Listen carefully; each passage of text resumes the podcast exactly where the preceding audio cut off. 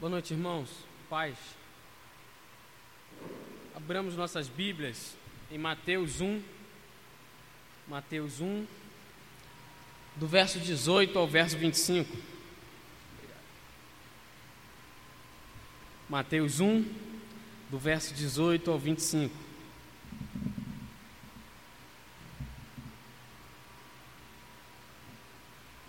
Estarei lendo, os irmãos acompanhem. Ora, o nascimento de Jesus foi assim: estando Maria, sua mãe, esposada com José, sem que tivessem antes coabitado, achou-se grávida pelo Espírito Santo.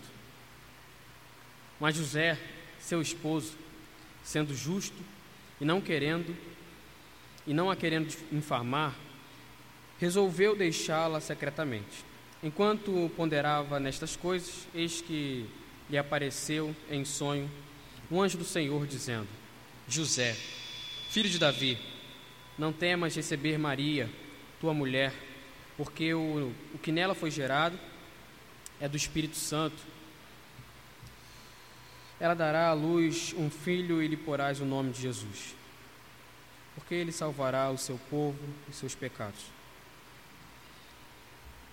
Ora, tudo isso aconteceu para que se cumprisse o que fora dito pelo Senhor por intermédio do profeta. Eis que a Virgem conceberá e dará à luz um filho, e ele será chamado pelo nome de Emanuel, que quer dizer Deus conosco. Despertado José do sono, fez como lhe ordenara o anjo do Senhor e recebeu sua mulher. Contudo, não a conheceu enquanto ela não deu à luz um filho, a quem pôs o nome de Jesus. Irmãos, queria meditar nessa noite com os irmãos sobre o nascimento de Jesus, é óbvio, mas sobre algo que Jesus nos revela, que é uma ortodoxia ou um sistema de verdades em amor, nos chamando à liberdade. A teologia de Jesus é uma teologia do caminho, ou uma teologia do diálogo, onde ele, através da encarnação, habitou na manjedoura. Então nós temos um Deus que não fica como os deuses na história, isso é muito importante. Os deuses na história estão sendo conjecturados pelos homens, ou sendo especulados. Como isso? Ao longo da história humana, nós vamos ver os deuses vivendo nos seus tronos, nos seus lugares, mas jamais se encarnando e habitando entre os homens jamais se fazendo fraco e habitando entre os homens, habitando numa manjedoura. Eu não sei se os irmãos lembram, quando Paulo vai falar em 1 Coríntios sobre a fraqueza de Deus, que o Evangelho é a fraqueza de Deus. Paulo está enfatizando essa questão da encarnação. Deus não é uma teoria, Deus é uma realidade. O cristianismo não fala de uma doutrina, fala de uma pessoa, de algo que é real, que nós experimentamos na relação com Jesus. Deus se fez criança para que haja ternura e benevolência nos lares. E as crianças, isso é muito importante, irmãos, sejam amadas e jamais diminuídas, jamais menosprezadas. É o que normalmente nós vemos a infância de Jesus revela a importância que Deus dá às coisas mais simples do viver. E assim, o Filho de Deus vive os processos da vida sem queimar etapas, mas os experimenta e amadurece em meio ao processo. Então, o que nós vemos, irmãos, é que Deus ama a todos os homens, no seu Filho. Em Jesus, Deus dialoga com a humanidade.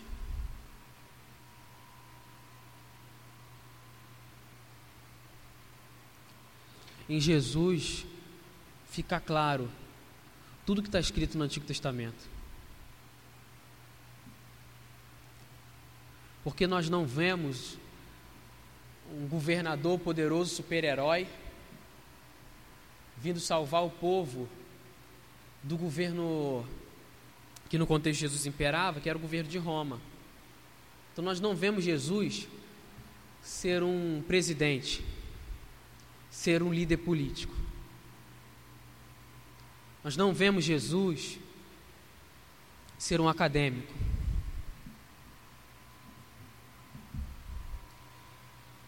Nós vemos o Verbo que se fez carne e habitou entre nós. Cheio de graça e de verdade, como vai dizer João no capítulo 1, no verso 14. Então, o que nós estamos vendo, irmãos, e o texto que nós acabamos de ler, nos fala sobre o Filho de Deus, a simplicidade em pessoa, aquele que foi cuspido antes de ser crucificado, o que foi esbofeteado, tendo todo o argumento, não se defendeu, ficou calado.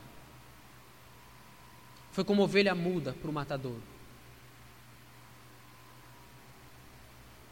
Conhecendo profundamente o coração daqueles homens, poderia se defender e abrir mão disso. O texto que nós lemos, irmãos, é fantástico. É um texto que a tradição cristã, ao longo desses dois mil anos, vai respeitar profundamente. E o texto, no verso 18, vai dizer que. Vai relatar, vai começar um relato sobre o nascimento de Jesus e vai falar sobre o nascimento que é divino. O que para muitos não passa de um conto, uma história, mas que para nós é real. Porque Deus se fez homem não pela força dos homens, mas pela completa e plena força de Deus.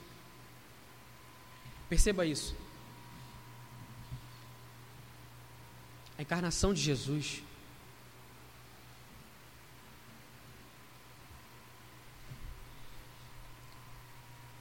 É a plenitude dos tempos.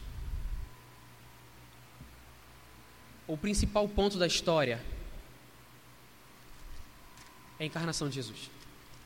Sem a encarnação de Jesus, a história humana está fadada ao fracasso.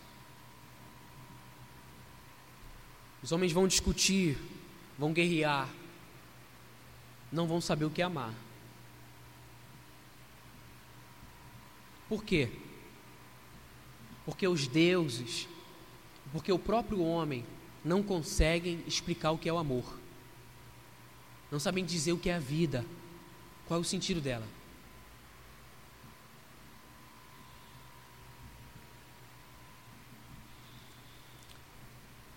Então, esse nascimento de Jesus nós temos que afirmar a primeira coisa, que é o que o texto está afirmando: que Jesus se fez homem pela ação do Espírito Santo. Ele é Deus homem. Deus se fez homem. Não pela força dos homens, mas pela força de Deus. Os irmãos vão entender onde quero chegar.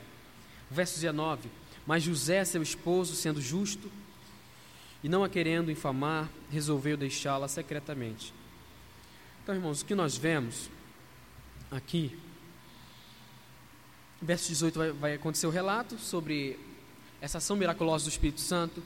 O verso 19 vai ficar claro que José ficou sabendo da, do acontecimento. Imagine você como está a cabeça de José. Como é que é esse negócio?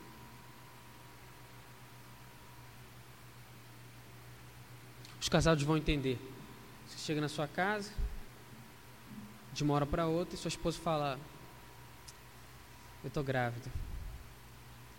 Você fica todo maravilhado. Isso é boa notícia, né? É, mas eu tenho uma coisa para te dizer. Não é de você.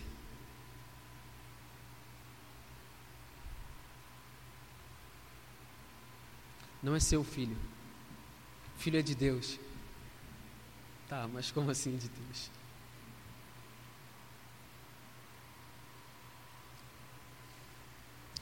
Irmãos, onde quero chegar? José é um pai adotivo de Jesus.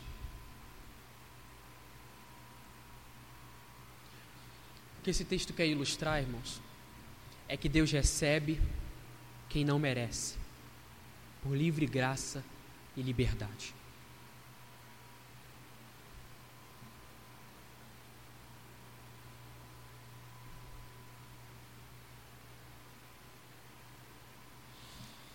Talvez você não esteja entendendo o que eu quero enfatizar. O que eu quero enfatizar é: você não fez nada para ser filho de Deus. Eu não fiz nada para ser filho de Deus. E Deus nos recebe mediante o seu filho. Isso é amar. Amar significa doar. Só que não é doar outras coisas com as quais você não esteja envolvido. Repare bem. Digamos que eu tenha um filho e que eu amo ele. Eu dou tudo do bom do melhor para ele. Ainda assim, eu posso estar negando o meu amor a ele. Você sabia disso? Porque eu posso dar coisas que qualquer uma outra pessoa pode dar. que ele pode conquistar. Mas uma relação verdadeira de amor entre um pai e um filho contém uma relação afetiva muito intensa, onde você tem uma relação psicológica e emocional intensa, explodindo. Isso é amar. Então o que nós vemos é o Deus Trindo se relacionando com os homens, se doando aos homens, enviando a única coisa que ele tem, que é o filho. Ao ponto de Chesterton, um filósofo católico romano, citar uma frase interessante. Ele diz: O Natal é feito de um belo e intencional paradoxo. Que o nascimento do desabrigado deve ser comemorado em todos os lares. Jesus não teve abrigo. É isso que o Natal está enfatizando. Para que eu e você tenhamos abrigo em Deus. Para que eu e você sejamos recebidos por intermédio do Filho de Deus, na relação com Deus. Verso 20. Enquanto ponderava nestas coisas, eis que lhe apareceu em sonho o anjo do Senhor, dizendo: José, filho de Davi, não temas receber Maria, tua mulher, porque o que nela foi gerado é do Espírito Santo. Irmãos, percebam, A resposta para José esclarece dúvidas do coração. Se pergunta que fica é: você imagina a crise que está na cabeça de José, na relação dele com Deus, até ele receber essa resposta, ele começar a entender o processo que Maria já estava entendendo. Onde quero chegar? Nas nossas relações familiares, nós temos uma facilidade. Qual é a facilidade? Chegar a conclusões, principalmente sobre, eh, aqui falou, sobre Deus.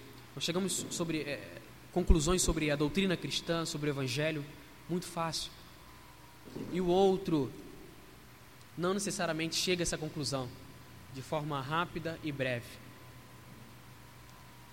Nem você nem ele tem mérito algum. Nós não temos mérito algum em compreender algo mais rápido do que o outro. Por que isso? Porque o Evangelho é liberdade, é graça. Só que essa graça, ela não pode ser distorcida, sabe? Esse é o Evangelho. O que é distorcer o Evangelho ou distorcer a graça de Deus? É você pensar que você é superior a alguém porque você conhece uma coisa que o outro não conhece. Como se você não tivesse recebido.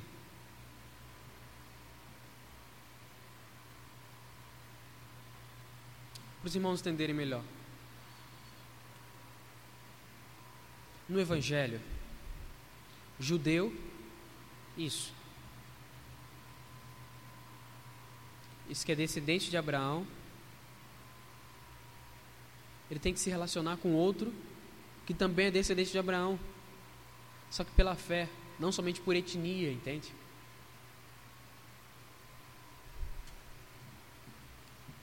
Você imagina na cabeça de um judeu do século I lendo isso aqui. Porque quando você faz uma análise do Evangelho de Mateus, você percebe que está sendo escrito para os judeus. A ênfase na lei, a ênfase em, em outras questões que são muito importantes na cultura judaica. Então você imagina um judeu lendo isso aqui. Porque a ênfase do texto é: todos são recebidos por Deus mediante a graça.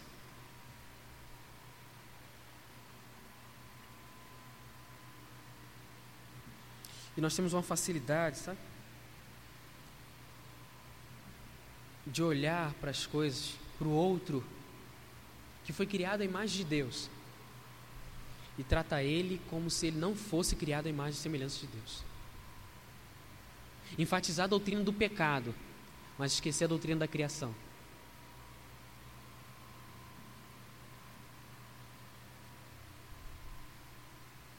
E nisso, irmãos, nós perdemos a beleza ou a doçura do Evangelho.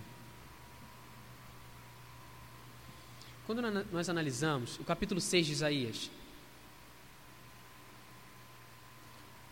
para muitos, é uma análise de um código moral. Isaías está tendo um encontro com Deus que é santo, é puro. Só que nós perdemos de vista um ponto. O problema de Isaías não é somente a questão de, sabe, se encontrar com Deus que é santo é que um homem judeu que tem contato com a religião perdeu a doçura da religião. Porque ele não percebia Deus mais do jeito como Deus era, como Deus é e como Deus será. Isaías judeu, religioso, está no templo e tem encontro com um ser que é belo. Isaías 6 está dando ênfase à beleza, a beleza que é na Trindade, de amor, de doçura, de ternura.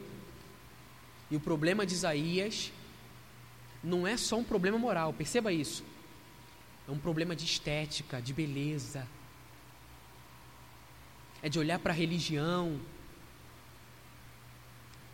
e não encontrar mais o menino da manjedoura, o Deus que se fez homem, a simplicidade familiar, a relação no lar o contato com, com as coisas mais simples da vida.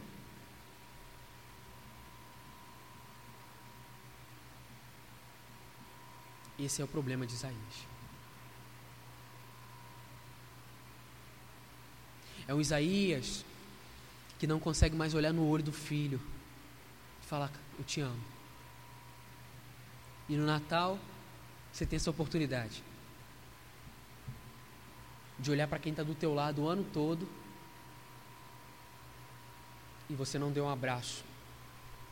Um abraço de cair em prantos, que faz parte das relações. Faz parte das relações demonstrar sentimento. O problema de Isaías é um problema de uma religião sem coração.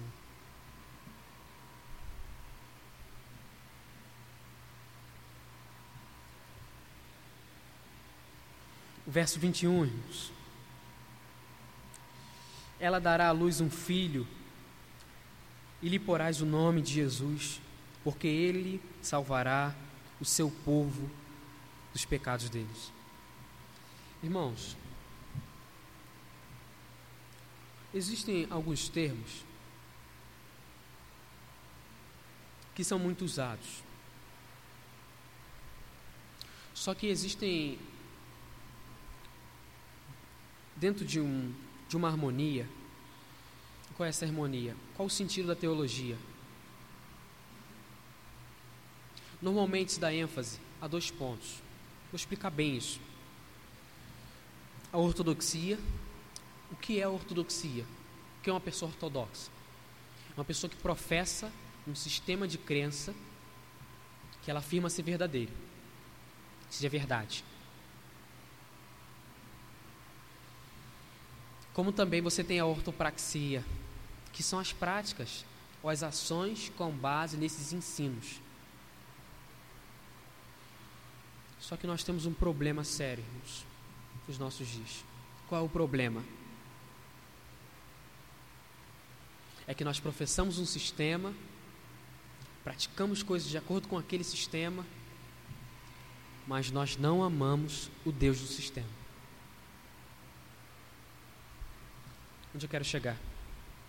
Existe uma tríade: ortodoxia, sistema de crenças, você afirma ser verdade, ortopraxia, que são as ações ou as atitudes com base nesse sistema, e a ortopatia, que são, que são os sentimentos ou a vontade corrigida por esse sistema de ensino. Irmãos, nós perdemos o sentimento, o coração, e talvez seja por isso que nós viemos a estranhar. Dizemos, ah, sei lá, o pastor é chorão, um exemplo. Tá?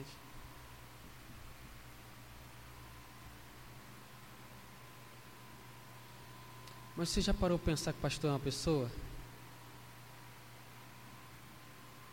Com você.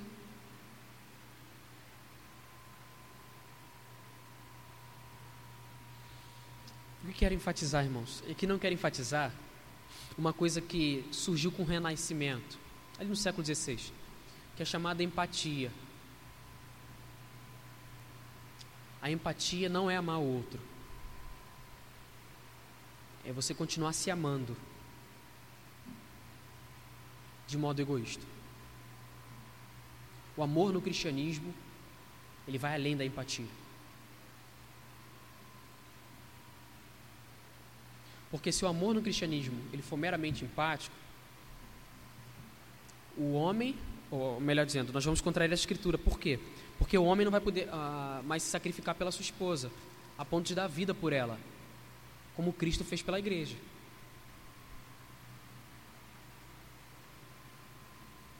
Nós temos que tomar muito cuidado, irmãos, com uma religião onde nós possamos perder de vista o diálogo e as relações. E a ênfase do Natal é exatamente essa. Onde quero chegar? A ênfase de toda a Escritura é uma: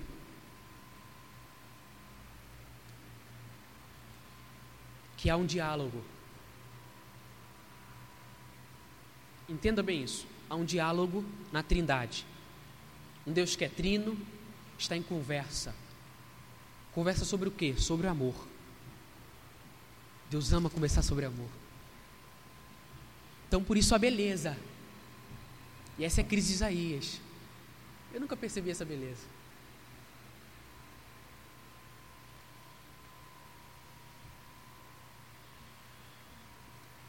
E o que é Deus se encarnar? A encarnação significa uma das pessoas da Trindade vindo ao mundo, estendendo esse amor. Perceba bem isso.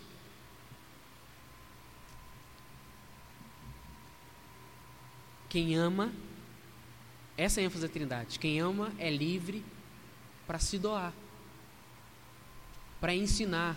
O que Jesus está fazendo com a igreja, com os discípulos, para dialogar, para divergir em muitos momentos. E eu perceber que eu estou equivocado, você perceber que você está equivocado nas relações. E aí que está a harmonia, irmãos. Perceba bem. O Espírito de Deus veio trazer unidade na diversidade de pensamentos, diversidade cultural. Pessoas com criações distintas, com ênfases distintas sobre como corrigir o filho, sobre como amar,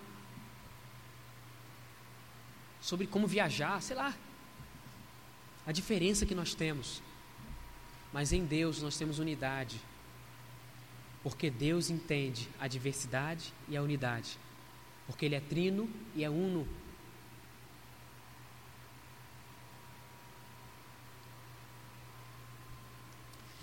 Então, irmãos, nós precisamos voltar a perceber, a partir da beleza, esse Deus que é belo.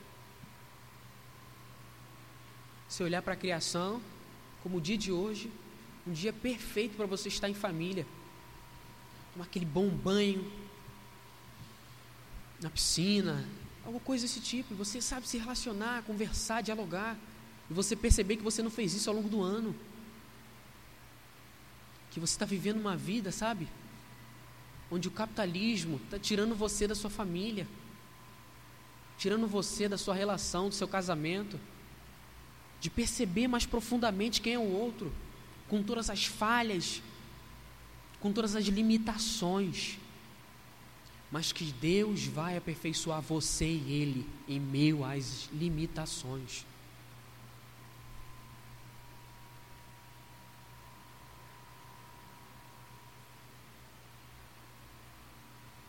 E esse é o nosso problema quando a Bíblia diz que Deus se encarnou.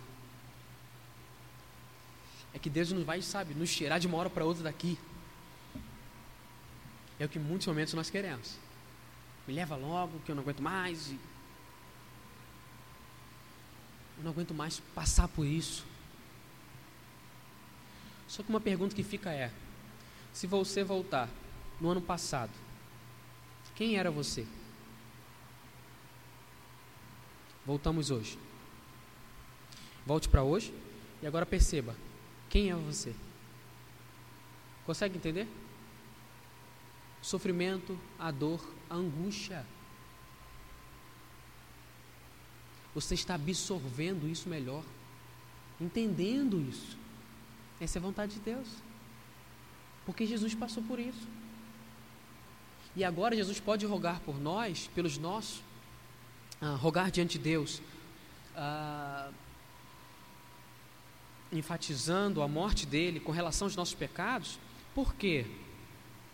Porque ele sabe o que é sofrimento. E você consegue olhar para o outro, para o irmão que está do seu lado, para as pessoas de sua família, à luz do que você já passou. Isso é uma fase, isso é um momento. Vamos caminhar. Vamos aprender a lidar com isso a conviver. Essa é a ênfase do Natal. E é por isso que é mais fácil você comprar uma bela roupa do que você olhar para o seu filho e falar: Cara, eu perdi anos não olhando para o meu filho como meu filho.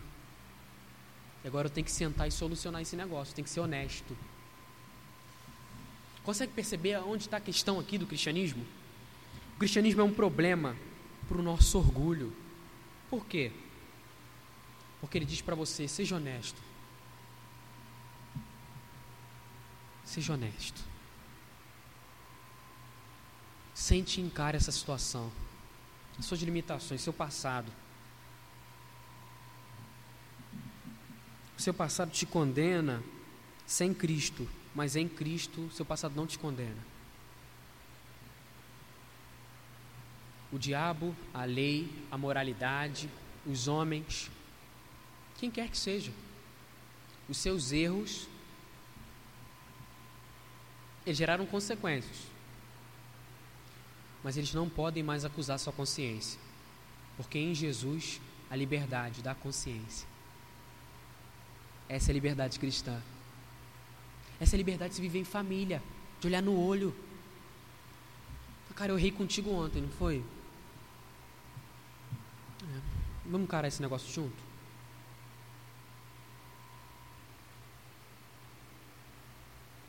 Você não está sozinho. Eu te amo.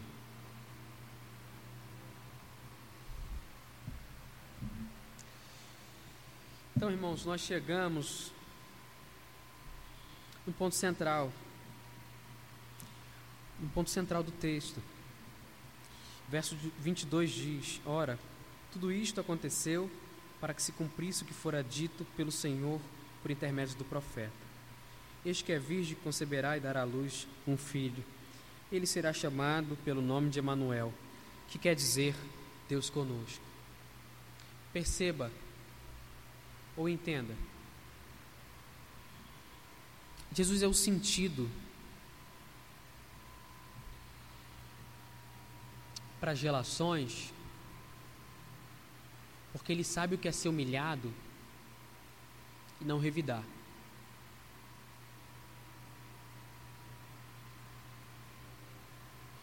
Ele sabe o que é ser rejeitado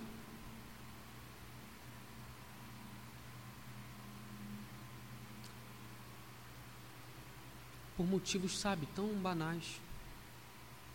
Por orgulho. A religião, quando tem Jesus, não está recebendo Jesus por orgulho. Os homens estão lendo o texto, estão enfatizando diversas coisas, mas deixaram de se relacionar, deixaram de amar. E a ênfase do nascimento, da morte, da ressurreição de Jesus é exatamente o oposto.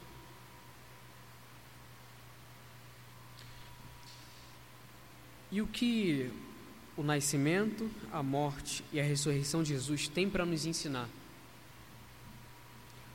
O nascimento de Jesus enfatiza a rejeição que ele recebeu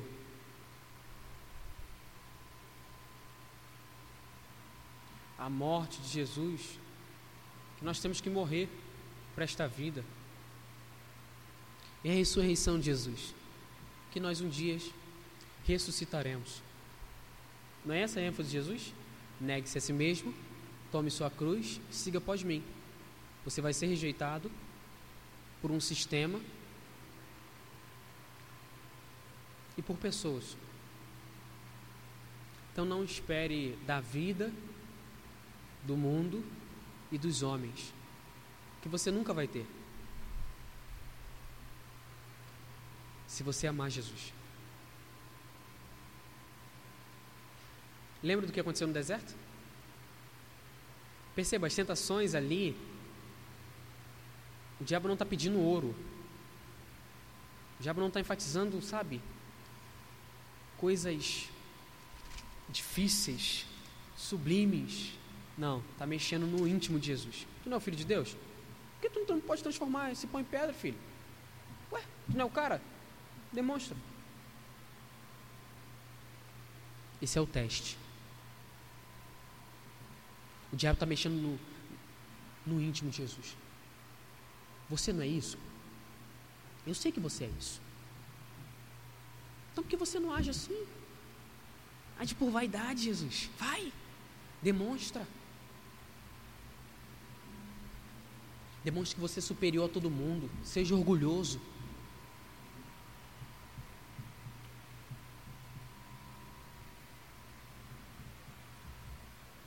Humilhe aqueles homens quando você estiver sendo crucificado. Não perdoe eles. Humilhe eles, Jesus. Essa é a ênfase do diabo. E é o teste. A vida cristã é um teste de mexer com quem nós somos.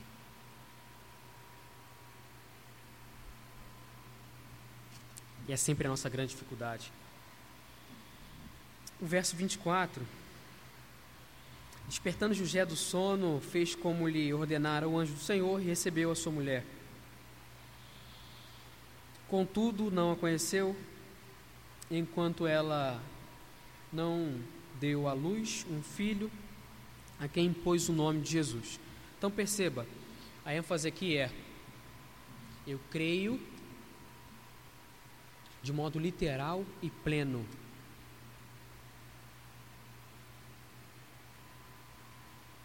No nascimento de Jesus, mas também eu creio no modo como a vida cristã deve ser vivida.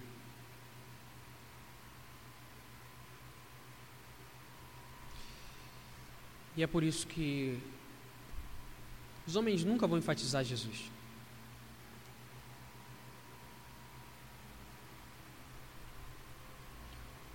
O Natal é uma mensagem de perdão. Mas perceba, não é uma mensagem de perdão teórica, é real.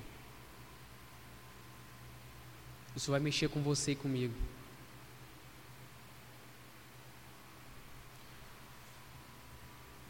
Vai mexer, sabe, com, com a vontade de, em muitos momentos, você certo diante de uma situação. Você lembrar que você se você não agir de modo adequado nessa situação, que é reconhecendo a limitação do outro e procurar se relacionar com ele a partir da cruz, você vai se tornar errado. Que você vai enfatizar uma coisa que você nunca teve a capacidade de viver sem Jesus. Sem Jesus nós não amamos.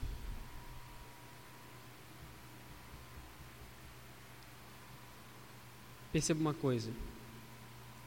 Lá no início, quando eu disse sobre a questão de Jesus não ser um presidente, não ser um líder político, não ser um líder universitário, sei lá, sabe? Jesus não é um chefe social. Jesus é Deus que se fez homem. Por quê? Porque o nosso problema não está na sociedade.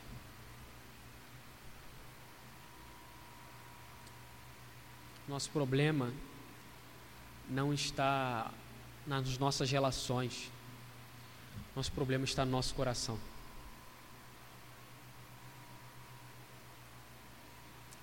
É o nosso coração que facilmente nos gera ira quando nós esquecemos da cruz. E nós humilhamos o outro esquecemos de conviver e viver de forma adequada. É o nosso coração que faz com que nós venhamos a perder o amor no casamento, nas relações, na vida em família. E aí, falando com relação aos jovens, com relação à futura família, o desgosto em ter uma família um dia. Só que Deus se fez homem, cara. Os medos que você tem enquanto seres humanos, enquanto ser humano, não podem ser jamais empecilho para a sua vida. Porque em Jesus, Deus te chama a vencer esses medos. Esse é o Evangelho. Que Deus te abençoe e te dê graça.